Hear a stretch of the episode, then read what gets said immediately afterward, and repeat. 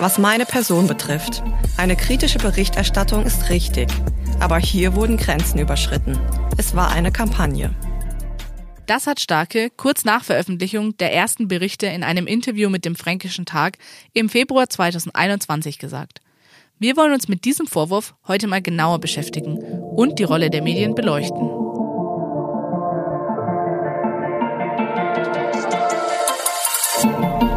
Was bisher geschah.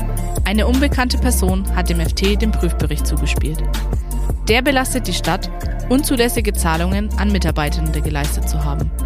In dem Fall ermittelt die Staatsanwaltschaft Hof. Nach einer Razzia im Rathaus waren der OB und mehrere andere Mitarbeiter im Visier der Ermittler. In der letzten Episode haben wir über die Folgen gesprochen, die der Strafbefehl für Starke hatte. Hi, ich bin Julia. Und ich bin Verena. In der letzten Folge von Razzia im Rathaus legen wir den Fokus auf die Berichterstattung über den Rathausskandal und wollen uns auch selbst kritisch hinterfragen. Also Kampagne ist schon ein krasser Vorwurf, finde ich. Sehe ich genauso. Wir hätten Starke auch gern nochmal gefragt, ob er heute immer noch sagen würde, dass es eine Kampagne war. Aber er wollte ja leider nicht mit uns sprechen. Dann fragen wir doch mal Redakteur Sebastian Schanz, der an der Berichterstattung beteiligt war, was er zu den Vorwürfen sagt. Naja, es waren schon viele Artikel und äh, deswegen war das auch abzusehen, dass der Vorwurf kommen wird. Und es war ja auch ein Vorwurf, der vor allem in den sozialen Medien gekommen ist meistens von, von äh, Seiten ja, SPD, SPD-treue, ähm, reale und nicht reale Personen, so muss man es ja sagen. In der Facebook-Debatte war das so. Ähm, und wir waren auch krachert. Ne? Also wir haben auch, der Micho Haller, unser Grafiker, hat auch die Grafiken sehr eindrücklich gemacht, mit viel Rot und so weiter. Das wurde uns auch vorgeworfen. Aber das war halt auch schwierig, das äh, darzustellen. Es ist ein staubtrockenes Thema und man musste das erklären, auch mit Grafiken zum Beispiel. Und auch im Text musste man es erklären. Und ähm, meistens war es ja so, dass der Michael Wehner, wir haben immer, ich habe das immer so gesagt, der Michael Wehner hat reinkauen, ich habe dann wieder am nächsten Tag die Scheiben zusammengekehrt. Also man musste wirklich immer das wieder erklären, um was geht's eigentlich, dann mal wieder einen Experten befragen was äh, ist überhaupt dieses, äh, dieses Tarifrecht im öffentlichen Dienst und so. Ich meine, wenn man darüber nachdenkt, da schlafen einem ja die Füße beim Lesen ein.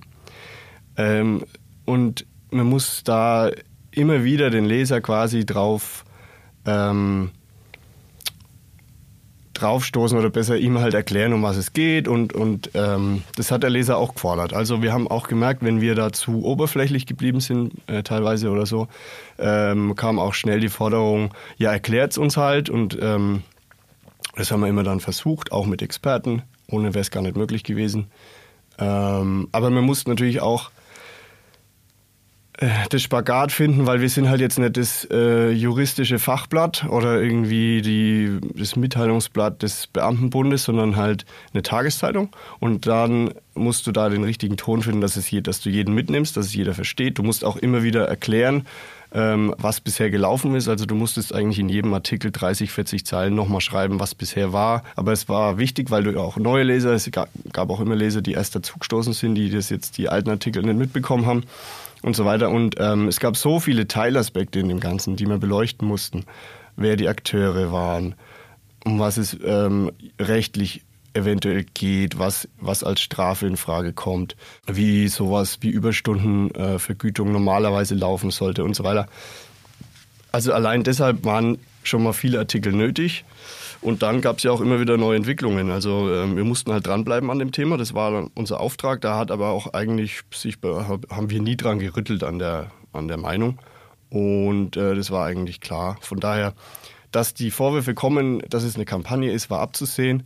Es war dann auch durchschaubar, woher die kamen und hat uns eigentlich dann bis zuletzt also kalt gelassen, muss man sagen. Und auch sein Kollege Michael Wehner hat uns seine Sicht geschildert und erklärt, warum es zur Aufgabe der Medien gehört, unangenehme Themen anzusprechen. Ähm, weil es ja nichts bringt, wenn man äh, wegblendet. Ne? Äh, den Fokus, wenn man den Finger nicht, es ist ja auch eine wichtige Aufgabe von Medien, den Finger in die Wunde zu legen. Das muss man immer wieder den Leuten, die sagen, müsste denn, äh, müsste denn in Wunden poolen, ja, müsste denn den armen Oberbürgermeister, müsste denn den armen Klaus Stieri immer quälen. Wir können ja als Medien, wenn wir es nicht machen, wer soll es denn machen? Ja, also man muss, muss doch, und es schmerzt halt auch, ne? man kann immer über jeden einzelnen Beitrag reden. Ja, und äh, wir sind die Letzten, die unmenschlich wären, ja, und die nicht wüssten, dass äh, auch Familien schwere Zeiten erlebt haben da. Aber man muss den Fokus auf blenden, weil nur so kann man auch besser werden. Nur so, das ist so eine Art, ich sage jetzt mal, möchte nicht pathetisch klingen, aber Selbstreinigungsprozess ist natürlich schon. Ne? Fehler anerkennen und verbessern. Ne? Wir haben natürlich nicht nur mit FT-Redakteuren gesprochen. Auch Kabarettist und Autor Florian Herrnleben haben wir gefragt, ob aus seiner Sicht bei der Berichterstattung über den OB Grenzen überschritten wurden. Und darauf hat er uns eine klare Antwort gegeben. Nein. Also nein, das nicht.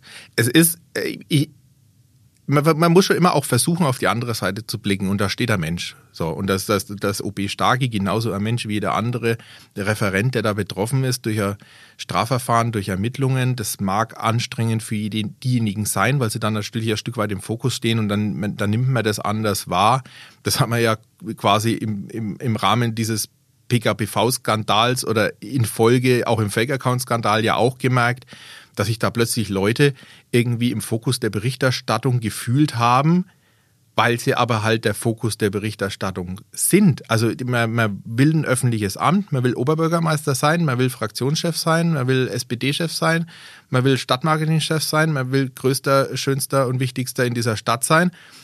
Ähm, Wenn es dann aber darum geht, dass über einen berichtet wird, weil da vielleicht das ein oder andere schiefgelaufen ist, dann schreibt man plötzlich Kampagne. Wenn es um den Sektempfang geht und äh, das, das schöne große Kanapee oder die Eröffnung, die große auf dem Maxplatz, auf einer Bühne ähm, mit, mit 4000 Leuten davor, da ist die Berichterstattung auf der Titelseite in der Lokalzeitung dann durchaus recht.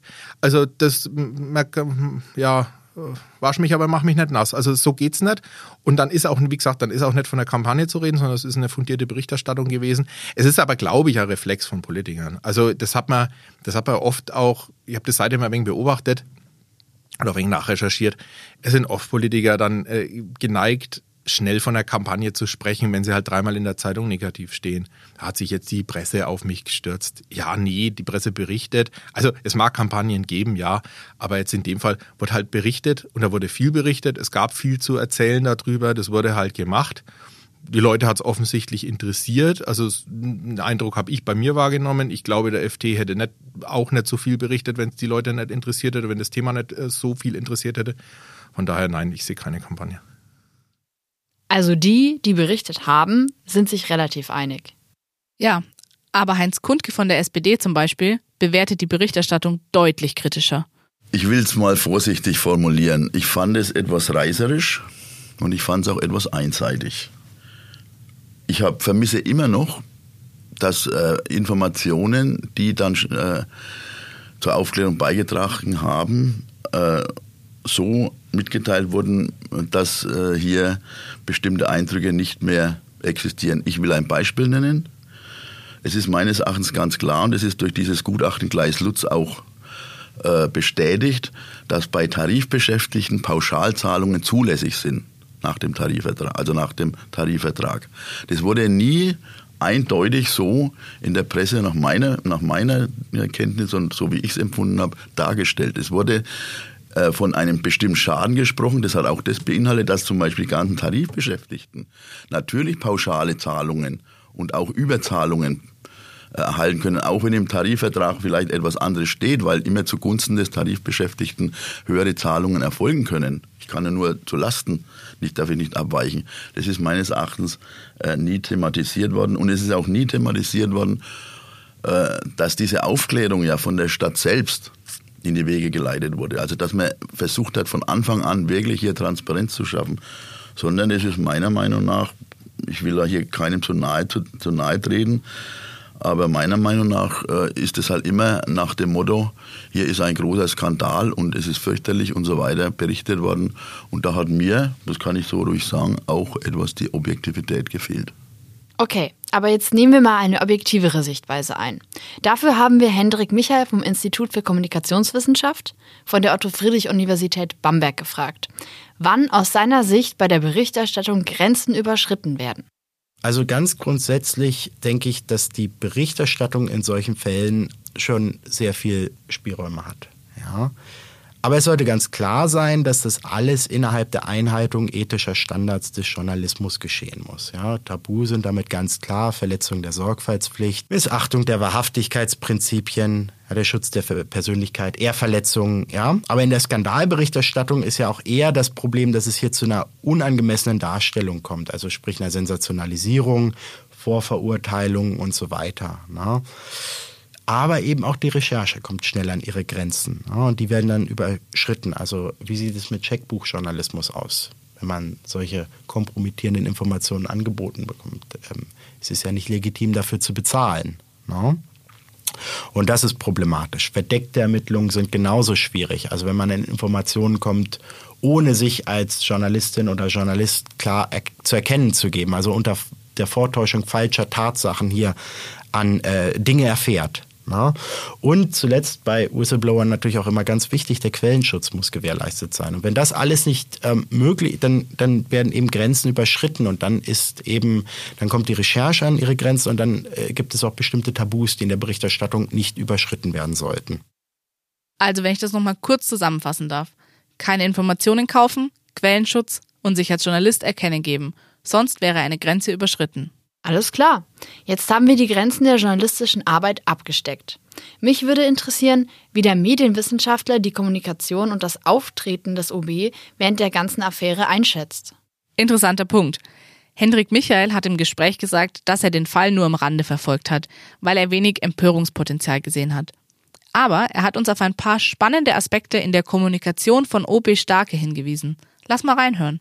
Ich glaube, auch der Umgang seitens des Oberbürgermeisters war nicht ganz ungeschickt. Ne? Ich habe jetzt keine unsachliche Kommunikation wahrgenommen. Ich habe keine Emotionalisierung wahrgenommen. Ich, ähm, er, insgesamt hat er, er als Person, und darum geht es ja auch, es geht ja um die, beim Skandal geht es immer, oder der funktioniert umso besser, je mehr sich Individuen skandalisieren lassen, als abstrakte äh, sozusagen ähm, Vorgänge ähm, der Abrechnung, also wie es ja hier der Fall ist. Ne? Und ich glaube, er hat da wenig Angriffsfläche geboten, auch im Vergleich zu anderen lokalen Skandalen. Ich hatte ja den Frankfurter Oberbürgermeister schon genannt, der sich dann, der ja ähm, auch äh, viele ähm, Vorwürfe von ähm, Vetternwirtschaft hatte, ne, mit der ähm, AWO in Frankfurt, wo dann Aufträge verteilt wurden, Begünstigungen gewährt wurden der aber tatsächlich erst auch über sein Verhalten im Nachgang an den Europapokalsieg von Eintracht Frankfurt dann so richtig ähm, sich reingeritten hat, meiner Meinung nach auch. Und wo dann nochmal ähm, eine ganz andere Ebene der Skandalisierung, also die gar nichts mit dem ursprünglichen Vorwurf zu tun hatte, ähm, losgetreten wurde und was ja dann letztendlich auch zum ähm, Misstrauensvotum in der Bürgerschaft geführt hat, jetzt vor kurzem erst. Ne? Und was bei Andreas Starke eben zu beobachten ist, ist ein interessantes Framing auch. Ne? Er stellt sich vor seine Mitarbeiter, ja, er bietet öffentlich dadurch auch wenig Empörungspotenzial in meinen Augen. Und er handelt zum Wohle der Stadt. Das ist eine, eine Floske, eine Phrase, die er in meinem äh, Eindruck regelmäßig gebraucht. Und das erscheint mir geschickt und geschickt erscheint mir auch letzten Sommer ähm, Bereitschaft zu erklären, sich für ein großes Interview ähm, mit dem FT ähm, zusammenzusetzen ja, und hier Stellung zu nehmen. Da gibt es ja auch unterschiedliche Strategien. Das könnte man ja auch direkt über Pressemitteilungen tun oder über öffentliche Reden. Also letztendlich ähm, in einer einseitigen Interessenkommunikation. Und das hat er nicht gemacht, sondern er geht in das Interview und ich glaube auch, dass das ähm, keine schlechte Strategie äh, ist, um ähm, Krisenkommunikation zu betreiben. Na, da hat Obi Starke sich ja scheinbar ziemlich geschickt angestellt. Aber die Meinungen zur Berichterstattung gehen ja trotzdem ganz schön weit auseinander. Gerade so als angehende Journalistin habe ich ja schon gedacht, dass es auch die Aufgabe der Medien ist, über Missstände zu berichten. Ich auch. Man spricht ja auch nicht ohne Grund von den Medien als vierte Gewalt. Was man unter diesem Begriff genau versteht, erklärt euch jetzt nochmal Hendrik Michael. Ja, also die Medien als vierte Gewalt, also die Medien, da würde ich differenzieren. Ne? Wir sprechen hier von Journalismus als vierter Gewalt. Und das ist eine Idee der Aufklärung. Ja, also das ist eine äh, historisch gewachsene Idee, ne? Journalismus sozusagen als Eckpfeiler demokratischer Gesellschaften und Journalismus eben auch als Institution der äh, Zivilgesellschaft. Ja, da geht es um die Wahrung der Meinungs- und der Informationsfreiheit, da geht es um das Tragen von gesellschaftlicher Verantwortung auch für ähm, Journalistinnen und Journalisten. Ja, also den Eintritt für liberale Ideale, ja, für gesellschaftlichen Fortschritt. Und das heißt eben auch, Themen in den öffentlichen Diskurs einzubringen. Ja, Perspektiven unterschiedlichster Art zu moderieren und zusammenzubringen. Und diese journalistische Aufgabe als vierte Gewalt, das kann man mit dem leider viel zu früh äh, verstorbenen österreichischen Kommunikationswissenschaftler Hannes Haas mal mit seinen Worten als Aufklärung, Erkundung und Kontrolle verstehen. Ja, und historisch gibt es auch ganz viele Beispiele, die das einlösen, ja, also auch mit Blick auf politische Skandale. Man denke da an die US-amerikanischen Muckraker am Anfang des 20. Jahrhunderts, Lincoln Steffens, der in seiner ähm, weit rezipierten Reportageserie oder Exposé-Serie, müsste man genauer sagen, äh, The Shame of the Cities, eben in amerikanischen Städten ähm, Korruption in der lokalen Politik aufgedeckt hat. Ja? Und das ist also ein Thema, was schon eigentlich sehr stark in die DNA des Journalismus oder journalistischer Medien eingebrannt ist. Und das sieht man ja auch in Form von Preisen, ne? dass dieses Verständnis von Journalismus zementiert ist. Hm, man denkt an den Wächterpreis hier bei uns in Deutschland oder auch an die berühmten Pulitzerpreise, ne? da vor allen Dingen den für Public Service. Ne? Also den Dienst an der Öffentlichkeit tatsächlich. Und das ist es, was die vierte Gewalt ausmacht. Okay, das klingt jetzt ja alles ziemlich allgemein. Wo sieht er denn bei dem Thema die Aufgabe der lokalen Medien? Ich denke, was mit Blick auf die Gesamtgesellschaft gilt, äh, gilt auch für den Lokaljournalismus. Ja, die lokale Öffentlichkeit informieren, Entwicklungen kontextualisieren, einbetten, aber auch eben Missstände aufdecken und äh, thematisieren. Und auch hier haben wir eine politische Agenda-Setting-Funktion. Und ich glaube aber, dass das Verhältnis von Politik und Journalismus hier auf lokaler Ebene noch komplizierter ist. Ja? Ganz allgemein gesprochen kann man sagen, politische Akteure brauchen ja journalistische Medien, um ihre öffentliche Sichtbarkeit zu vergrößern. Ja? Aufmerksamkeit für Themen zu generieren und die eigenen politischen Ideen und Entscheidungen zu legitimieren. Und Journalismus hat hier die Aufgabe, nicht die Interessen der Politik einfach zu kommunizieren, quasi als einfacher Gatekeeper hier zu fungieren, sondern auch Rechenschaft einzufordern, hinzuschauen, kritisch zu prüfen und zu hinterfragen. Aber das ist ja gerade schwierig, weil journalistische Akteure eben auf Zugang auch angewiesen sind. Ja, ähm, und zwar Zugang, zu, äh, Zugang zur politischen Bühne und wichtiger noch zur Hinterbühne. Ne? Und das ist natürlich ein Zielkonflikt. Also auf der einen Seite kritisch zu berichten und auf der anderen Seite trotzdem noch diesen Zugang zu haben. Ja, das ist ganz schwierig und das hört man ja auch immer auch. Ne? Also ich meine, man ähm, kennt sich auch und ich glaube, das ist in der lokalen Politik nochmal viel stärker ähm, gegeben. Ja, man geht da so einen gemeinsamen Weg zusammen, man ähm, kennt sich, man schätzt sich, man versteht sich, ja, man trifft sich auch außerhalb dieses professionellen Settings ja, und dann weiß man da vielleicht mehr, als man dann ähm, ne, auf so einer Vertrauensbasis ähm, an die Öffentlichkeit tragen soll. Und wenn man das doch macht, dann gefährdet man damit natürlich seine Beziehungen auch. Ja. Ja, stimmt. Es ist gar nicht so einfach, wenn du kritisch über den OB berichtest und ihn dann zum Beispiel beim Einkaufen triffst. Total. Das kennen wir auch aus dem Alltag als angehende Journalistinnen. Aber nochmal ganz kurz. Er hat da von Agenda Setting und Gatekeeping gesprochen. Kannst du nochmal schnell erklären, was es damit auf sich hat? Klar. Der Agenda Setting Ansatz kommt aus der Medienwirkungsforschung, so aus den 70ern. Die Grundannahme ist, dass Massenmedien dadurch, welche Themen sie auswählen und wie sie diese Themen präsentieren, beeinflussen können, was das Publikum für wichtig hält. Und Gatekeeping kannst du dir ein bisschen wie ein Türsteher vorstellen. Journalisten übernehmen nicht einfach eins zu eins Informationen, sondern entscheiden ja selbst, was wo veröffentlicht wird. Hm. Und wie bewertet Hendrik Michael denn jetzt abschließend die Boni-Affäre und die Berichterstattung? Aber es gibt eben Skandale, die auch sozusagen Reparaturpotenzial besitzen. Ja? Und ich glaube, ähm, das Aufdecken dieser Boni-Affäre, das, das, ähm, das, das, das war lange auch, äh, da gab es lange auch gewisse Barrieren zu überwinden. Ne? Das wäre vielleicht, selbst wenn die Informationen da gewesen wären, wäre das vielleicht vor zehn Jahren nicht passiert. Ne?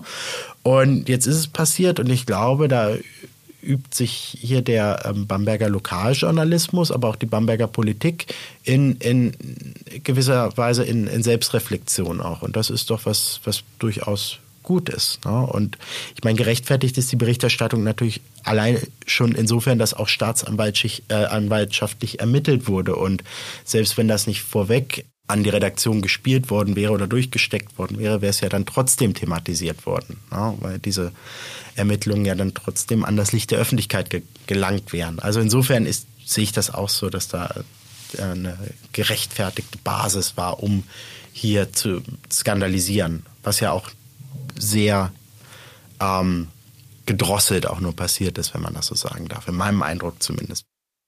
Jetzt sind wir tatsächlich schon am Ende unserer Reihe angekommen. Die Bamberger Boni-Affäre hat die Lokalreporter, die Stadt und die Bürger über zwei Jahre beschäftigt. Strafrechtlich ist der Rathausskandal zu Ende. Aktuell laufen noch die Rückzahlungen. Und außerdem hat die Landesanwaltschaft ein Disziplinarverfahren gegen den ehemaligen Personalamtsleiter und zwei Bamberger Referenten eingeleitet. Auch gegen den Oberbürgermeister läuft ein Disziplinarverfahren.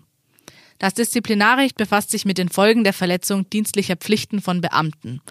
Bei einer Disziplinarstrafe droht unter anderem eine Kürzung der Dienstbezüge, Zurückstufung oder sogar die Entfernung aus dem Beamtenverhältnis. Die Geschichte ist also noch nicht zu Ende erzählt. Nein, aber weißt du, wer auf jeden Fall dranbleibt? Die Reporter vom Fränkischen Tag. Wenn ihr also auf dem Laufenden bleiben wollt, schaut doch einfach mal auf unserem Portal vorbei. Wir verlinken es euch gerne in den Show Notes. Das ist echt Wahnsinn. Das ging jetzt schneller als gedacht. Jetzt sind wir mit der letzten Folge von unserem Podcast Razzia im Rathaus, die Bamberger Boni-Affäre tatsächlich schon am Ende. Also, dann bleibt uns nur zu sagen, danke, dass ihr eingeschaltet habt. Macht's gut. Ciao. Dieser Podcast ist eine Kooperation der Volontärinnen und Volontäre von infranken.de und dem Fränkischen Tag. Einige Zitate wurden von unseren Kolleginnen und Kollegen eingesprochen. Er wurde produziert von Carsten Babuke, Julia Giepert, Annalena Reif, Isabel Schaffner, Julia Scholl, Irena Schulteis, Katharina Steinhäuser und Verena Stephan.